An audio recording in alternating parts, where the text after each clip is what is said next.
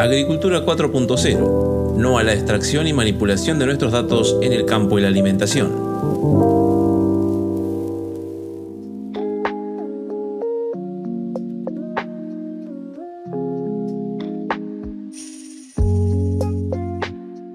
Continuamos con la segunda parte de la primera mesa redonda que intenta darle la tecla con la agricultura 4.0. Les recordamos que estamos conversando con la antropóloga Verónica Villa, investigadora del Grupo de Acción sobre Erosión, Tecnología y Concentración, Grupo ETC. Alicia Mazzarini, doctora en Ciencias Biológicas e integrante de la Unión de Científicos Comprometidos con la Sociedad y la Naturaleza en América Latina, UXNAL. Luz González, socióloga y asesora de la Secretaría de Medio Ambiente de la Central Única de Trabajadores de Brasil, CUT, y Tica Moreno, doctora en Sociología e integrante de la Marcha Mundial de Mujeres. Agricultura 4.0. ¿Quién produce tus alimentos? El tema de este programa, el tema que nos convoca es un tema por demás complejo y extenso y por eso vamos a seguir adelante sin más. Vamos a volver a consultarle a Alicia y la consulta concreta para Alicia es, ¿qué aportes realiza o podría realizar una ciencia digna, como se definen, para garantizar el derecho a la alimentación saludable y apoyar la producción campesina y familiar agroecológica? Sobre esto... Eh, hay, un, recorrido ya importante. La fundación de la UXNAL en el año 2015 es como un hito, siguiendo también a, la UX de México, que ya traía una tradición importante en la resistencia a la introducción del maíz transgénico en México. Y la UXNAL eh, reunió a una cantidad de científicos y científicas de Latinoamérica que ya venían eh, desde sus espacios eh, haciendo una ciencia diferente, porque siguiendo con la lógica de que la ciencia no es neutral, la ciencia no habla con una sola voz. Y si bien hay una ciencia hegemónica, que es la que recibe el mayor financiamiento de las corporaciones y de los estados, hay eh, muchos grupos de investigación que tienen otra inspiración y que están haciendo una ciencia diferente de cara a la sociedad. En ese sentido, eh, la UXNAL ha servido como un, espacio de denuncia, pero también como un espacio de nuevas propuestas que eh, desde la ciencia se proponen acompañar estos procesos de cambio, de resistencia, junto a las comunidades que están desarrollando otras alternativas y también resistiendo a los daños y a los embates del, modelo del agronegocio. Eh, nosotros eh, pensamos que, el quehacer científico debe desarrollarse de una manera éticamente responsable. La ética tiene que estar presente no solo en la aplicación de los conocimientos, sino también en la inspiración de los temas, eh, en los propósitos, los sentidos de lo que se está investigando. Y en ese sentido este, definimos que, nuestra tarea tiene un claro compromiso con la sociedad y la naturaleza eh, dado que bueno, la ciencia actual, eh, la ciencia hegemónica, en realidad está produciendo gravísimos impactos y daños y con valores que, que, no son explícitos en muchos casos o que son falaces, nosotros planteamos que privilegiamos los principios de sustentabilidad, de equidad, de democracia participativa, de justicia social y ambiental, de diversidad cultural, y que eso tiene que estar atravesando todas las etapas de la investigación científica. En ese sentido, eh, nosotros estamos eh, permanentemente denunciando lo que son los desarrollos que apuntan a la privatización del conocimiento, a la apropiación de la vida mediante patentes, mediante eh, mecanismos de propiedad intelectual, y, proponemos que los, los conocimientos científicos deben desarrollarse eh, en base a nuevos paradigmas que contemplen la complejidad, como decía recién la compañera, los, eh, los, desarrollos actuales, tanto de la biotecnología, la nanotecnología, todo lo que tiene que ver con el desarrollo de las tecnologías vinculadas al agronegocio, incluso a la minería, a la extracción de petróleo, son extremadamente reduccionistas y soslayan la complejidad de la vida, de la trama de la vida y de nuestro lugar en ella, ¿no? Y en ese sentido, bueno, el cambio de paradigma desde donde se instala la, investigación es fundamental, teniendo en cuenta además la idea de diversidad y la incertidumbre que involucran siempre las eh, nuevas intervenciones tecnológicas en, en, la trama de la vida. Y por otro lado, la idea también es que toda la investigación esté orientada al servicio de las grandes mayorías, todos aquellos desarrollos que apuntan a concentrar la riqueza, a, excluir más y más sectores de la sociedad, eh, evidentemente eh, son eh, regresivos, nefastos y, genocidas ¿no? en un momento de muchísima crisis y exclusión. en ese sentido, mm, también planteamos que la investigación científica y tecnológica tiene que ser situada en nuestros contextos, en el contexto latinoamericano, en nuestras realidades eh, que las, eh, directivas que vienen de los países centrales en cuanto a cuáles son las líneas prioritarias de investigación, que luego los investigadores deben publicar en las revistas que también se instalan en los países centrales, es lo que va sesgando y va eh, pervirtiendo el sentido de, de, la inversión pública que se hace en investigación científica. Necesitamos investigadores que estén atentos al contexto y que estén vinculados con las comunidades eh, pensando en acompañarlas, en dialogar con ellas, en establecer un diálogo de saberes que permita orientar la investigación recuperando los saberes ancestrales, los saberes de los campesinos, los saberes de las comunidades originarias eh, y, poniendo la ciencia un poco al servicio de esas problemáticas, desde un lugar eh, de humildad y de diálogo para construir un nuevo tipo de saber un nuevo tipo de saber que contemple la dimensión ecológica, social y, cultural de los pueblos. Es una tarea compleja, pero se está desarrollando en muchos espacios y a pesar de que muchas veces esos grupos son acosados y hostigados por el sistema, eh, estamos armando una trama que nos protege y que nos potencia y pensamos que este es el, este es el camino posible, este es el camino posible y necesario. sin, sin, este cambio de rumbo, la ciencia y la tecnología están condenadas a ser un, arma de guerra del sistema. Bueno, es verdaderamente interesantísimo todo lo que nos compartís, Alicia. Realmente que se abre un, un abanico de preguntas posibles que desgraciadamente no podemos ampliar en este programa porque esa aproximación de la ciencia, una ciencia digna, me voy a permitir yo resumir, digamos, eh, me parece que desde el punto de vista social suma, suma muchísimo. Sin duda podría ser motivo de algún otro programa que pudiéramos grabar a posteriori con, con Radio Mundo Real. Pero bueno, vamos a seguir la ronda para ir con Luz ahora y preguntarle cuál es la posición de la CUT brasileña desde la perspectiva claramente de la clase trabajadora sobre las apuestas campesinas por la soberanía alimentaria, la agroecología, la reforma agraria y la diversificación de la producción de alimentos, tratando de encontrar esos ejes que convergen entre eh, organizaciones sindicales y organizaciones campesinas. Eh, bueno, sí, creo que mis compañeras ya han traído bastantes elementos ¿no? que muestran cómo todo se va eh, interrelacionando y cómo este, está todo conectado. ¿no? Y bueno, sí, como bien lo colocas, la CUT históricamente ha defendido estas banderas, ¿no? pero entendiendo eh, no solo a partir del acúmulo que internamente, digamos, del movimiento sindical y, de, los, de la base de la CUT, que es de, del campo, pero también esa construcción conjunta con movimientos eh, aliados que eh, de, no solo del, del, campesinos, pero también de los bosques, los pueblos de las aguas, en fin, pueblos y comunidades tradicionales que, que traen toda esa convergencia de, de, de, en fin, de acúmulo en relación a ese tema de la soberanía, de la soberanía alimentaria, de la, de la agroecología, eh, de, de, todo el tema de la protección de la biodiversidad, de, de la riqueza, digamos, de, de conocimientos de, los pueblos que, que bueno, hacen parte ¿no? de, todo este, de toda esta idea.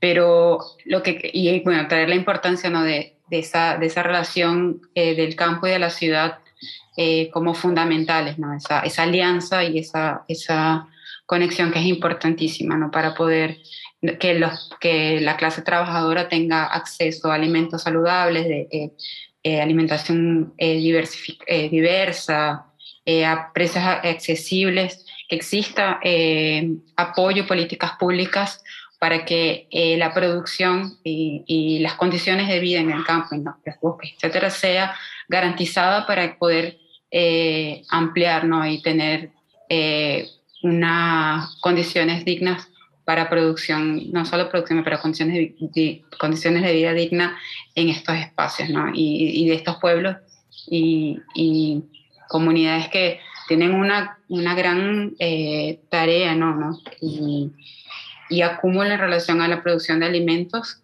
que no es, eh, la agricultura familiar que no es reconocida, ¿no? Y eso lo vemos muy fuertemente ahora con la situación que, que el COVID-19 nos, que nos evidencia, ¿no? Intensificó todo el tema de cómo el acceso a alimentos y, y, el sistema agroalimentar está eh, digamos, eh, está perjudicando de una forma bastante intensa la alimentación eh, de, los pueblos y de, los brasileños y brasileñas.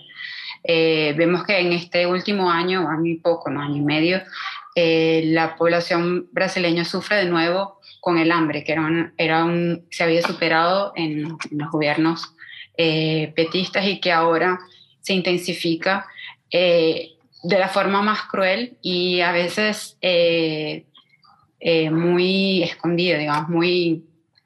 Eh, no sé, se me olvidó la palabra ahora, pero que no se evidencia, ¿no? Entonces solo existe todo un, un, un aparato que funciona para fomentar y para incentivar el, agronegocio, que supuestamente vendría para salvarnos del hambre, pero sabemos muy bien que no es así.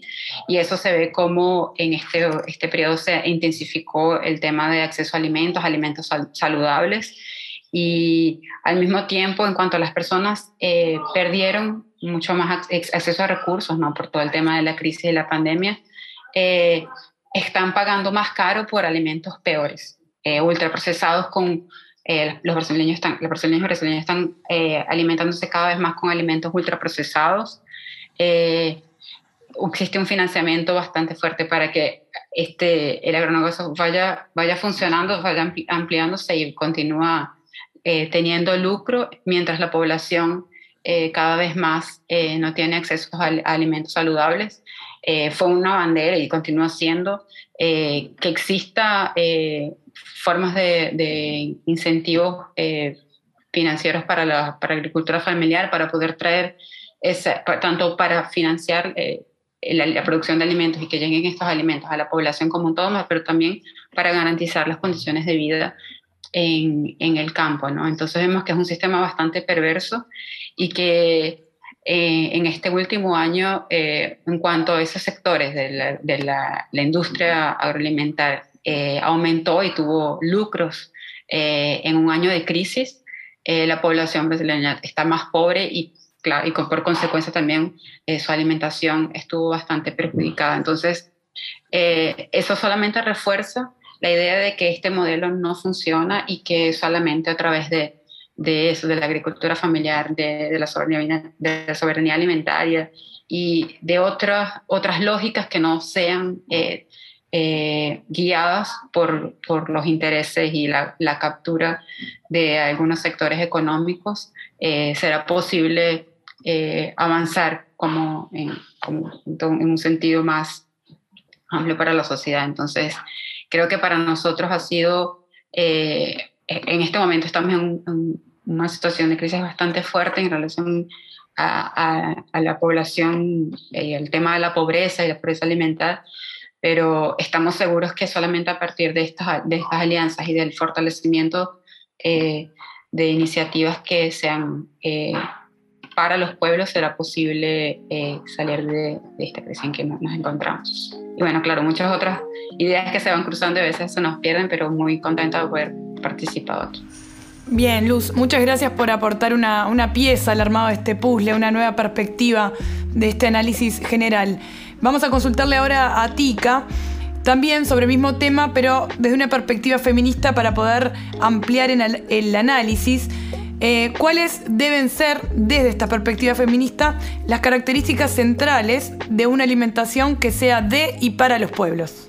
Bueno, ahí eh, creo que vamos mucho siguiendo en convergencia mismo porque nuestros acumulados tienen que ver con esos procesos de, eh, de alianza que más que como sumar perspectivas, vamos integrando y construyendo síntesis programáticas y de lucha y de miradas, ¿no?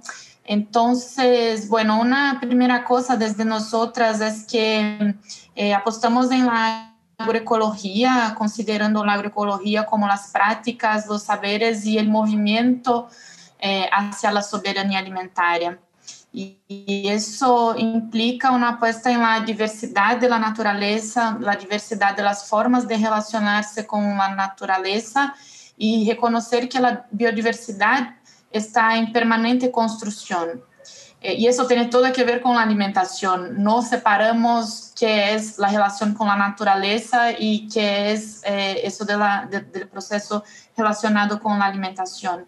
Porque cuando aprendemos con la agroecología practicada por las mujeres, eh, esa relación queda muy evidente. Entonces, la biodiversidad y esa diversidad de cultivos son fundamentales para una alimentación de y para los pueblos. Lo otro eh, es la necesidad de liberar los territorios del poder del mercado, del poder de las corporaciones, del capital financiero.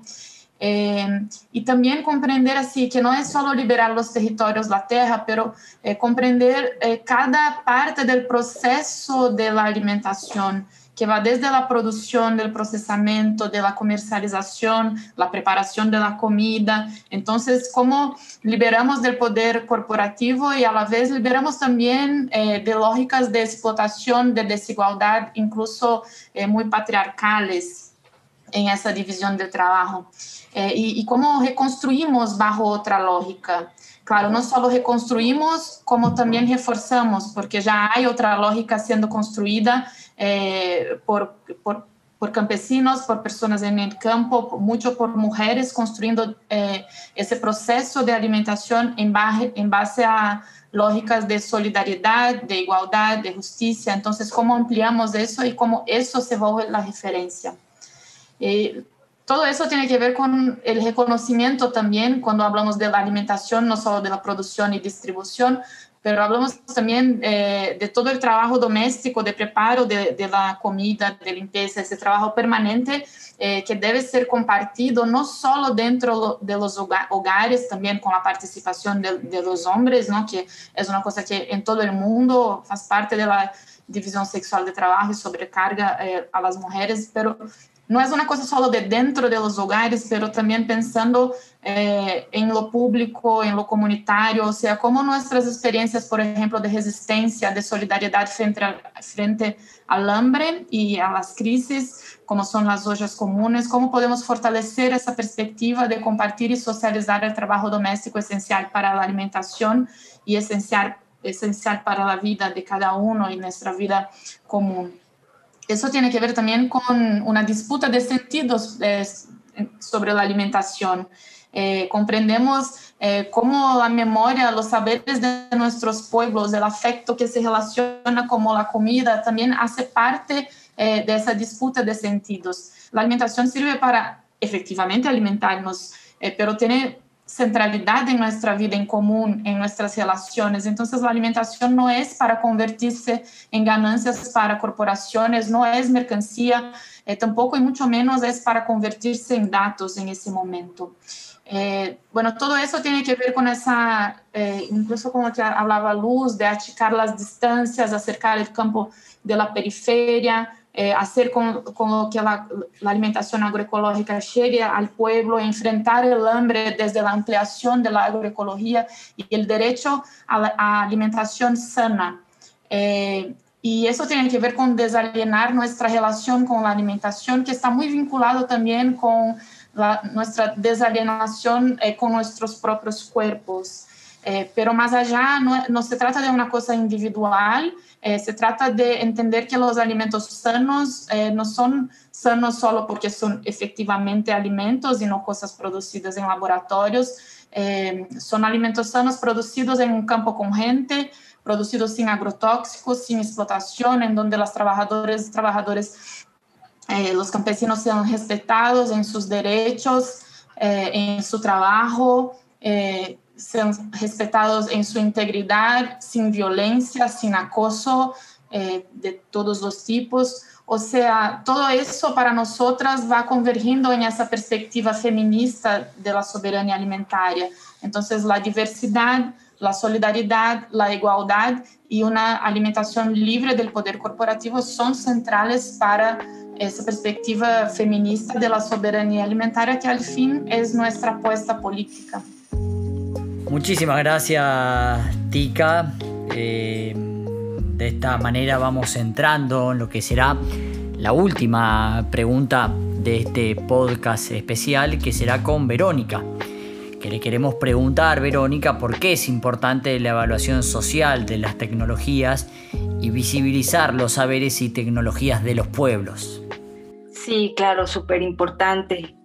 También, em, bueno, quería llamar la atención, todo está relacionado, por supuesto, a este chantaje de que como habrá mucha gente que alimentar, necesitamos la agricultura 4.0. Otra parte de ese chantaje es como hay cambio climático, necesitamos agricultura 4.0, ¿no? Entonces también el cambio climático eh, va junto con el hambre, como si fueran enemigos, este, pues que aparecieron ahí de la nada, ¿no? Como si no tuviera una historia, el proceso de dominación de los pueblos y del ambiente.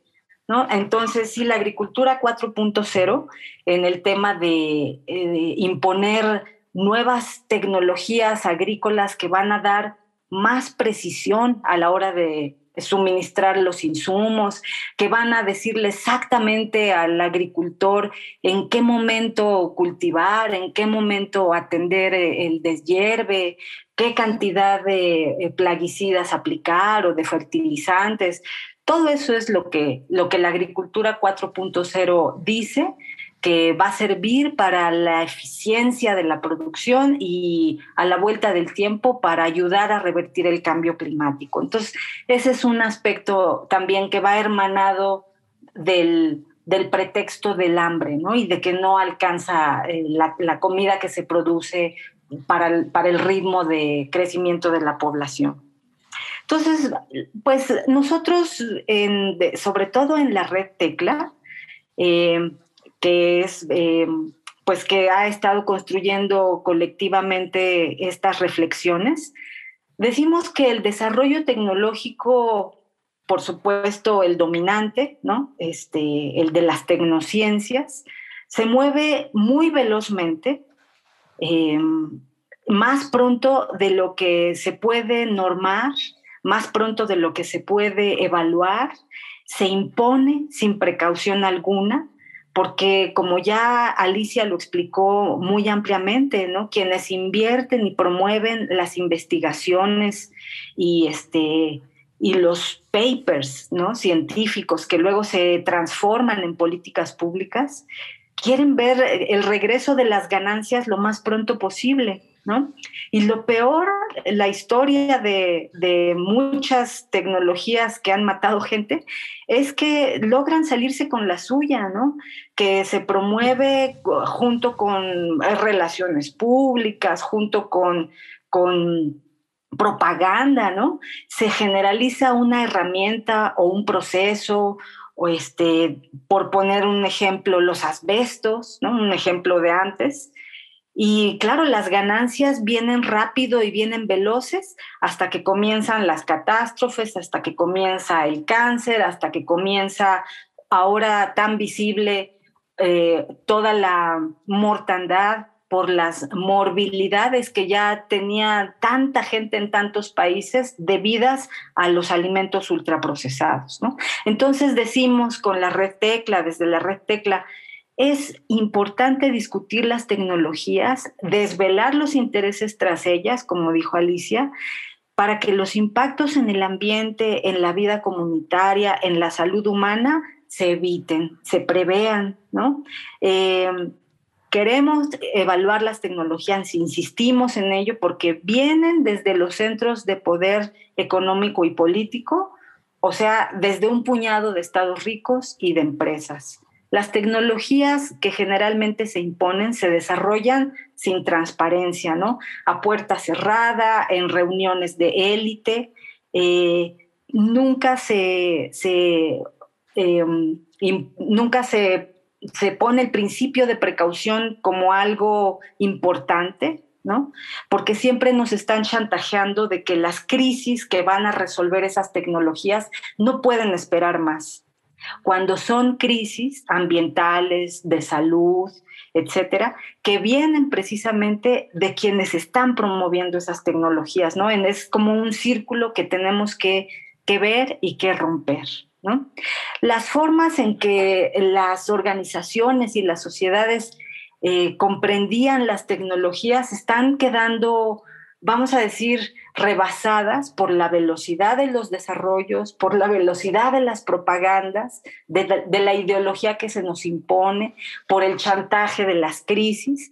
Entonces, queremos nosotros que, se entienda la utilidad que tiene evaluar las tecnologías como un todo, este, en su conjunto, eh, encontrando los, los factores que, que, las unen, ¿no? los intereses comunes detrás de ellas, eh, y para no sentirnos avasallados y tener que luchar ahora contra la geoingeniería y mañana contra regresar a la lucha de transgénicos y pasado mañana contra las partículas nanométricas.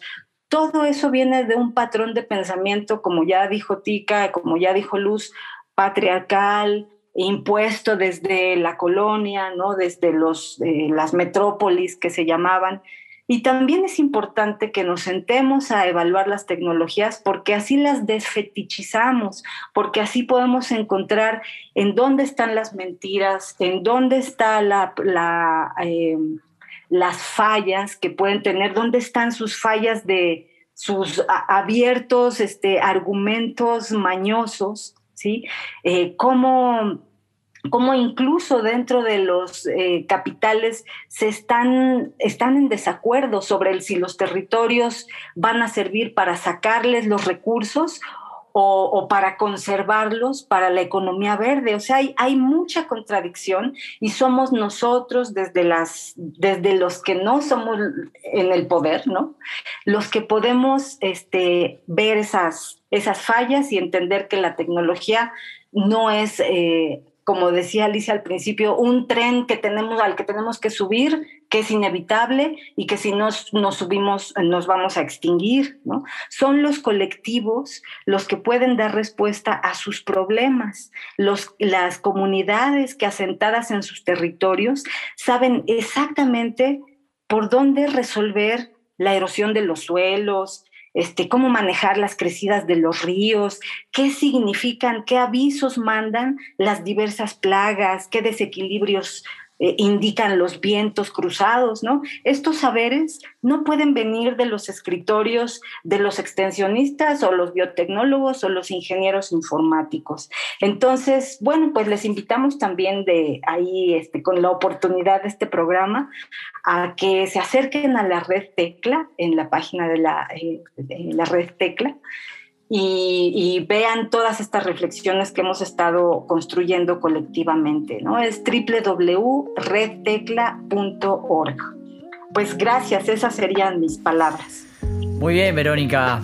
Muchísimas gracias a vos y a todas por sus respuestas, por acompañarnos hoy, darnos de su tiempo en este objetivo que nos hemos trazado desde Redes Amigos de la Tierra Uruguay, junto al grupo ETC y la red Tecla que recién definía Verónica, de encontrar las principales claves de la agricultura 4.0 y desmenuzarlas con la intención de arrojar un poquito de claridad a un proyecto de control de la naturaleza y de la alimentación mundial que por la vía de los hechos avanza y que tiene además nuevos actores corporativos.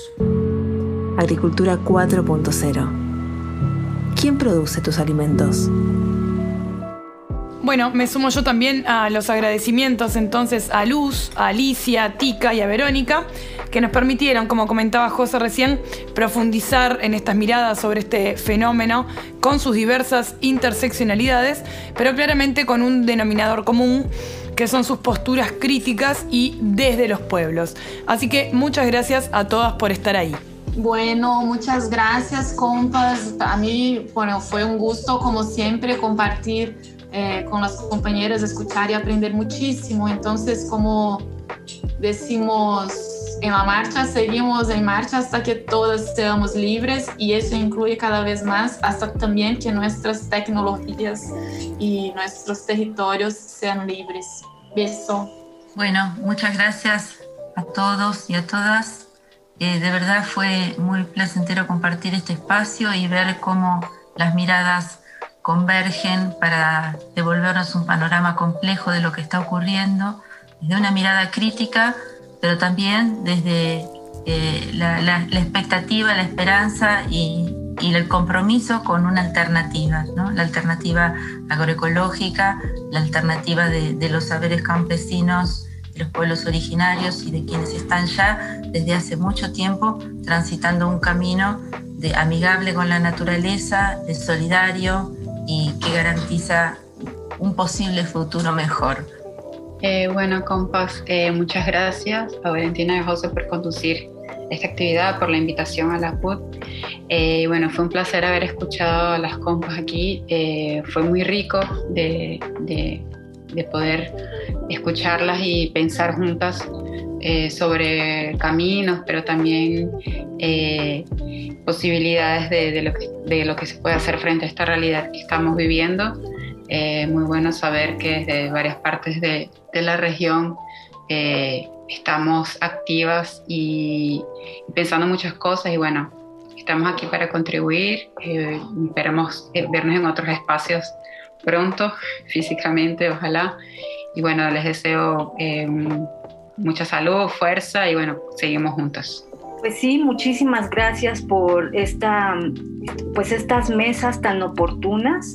Después de todo lo que hemos vivido con la pandemia, pues tenemos que estar más agudos y yo siento que que es del lado de las organizaciones y comunidades, de, los movimientos sociales, que realmente hay una brújula para, pues, para cómo seguir adelante. Y esta, esta mesa es muy útil para eso y siempre mm, como para agregar a todo lo que nos dicen, ¿no? Que, que los pueblos y las organizaciones y la mayoría de la gente no va a entender estas cuestiones tan complejas cuando en realidad es, es, es muy accesible con, con, esfuerzos como el que están haciendo con, esta, con estos programas de radio. ¿no? Muchísimo agradecimiento a todos y a todas. Bueno, muy bien, muchas gracias. Va un abrazo muy grande para todas. Desde redes, Amigos de la Tierra Uruguay, en colaboración con el grupo ETC y la red Tecla, les invitamos a quienes nos están escuchando a estar atentos y atentas al próximo episodio que lanzaremos sobre Agricultura 4.0. Esto sigue, no se termina acá, así que será hasta la próxima.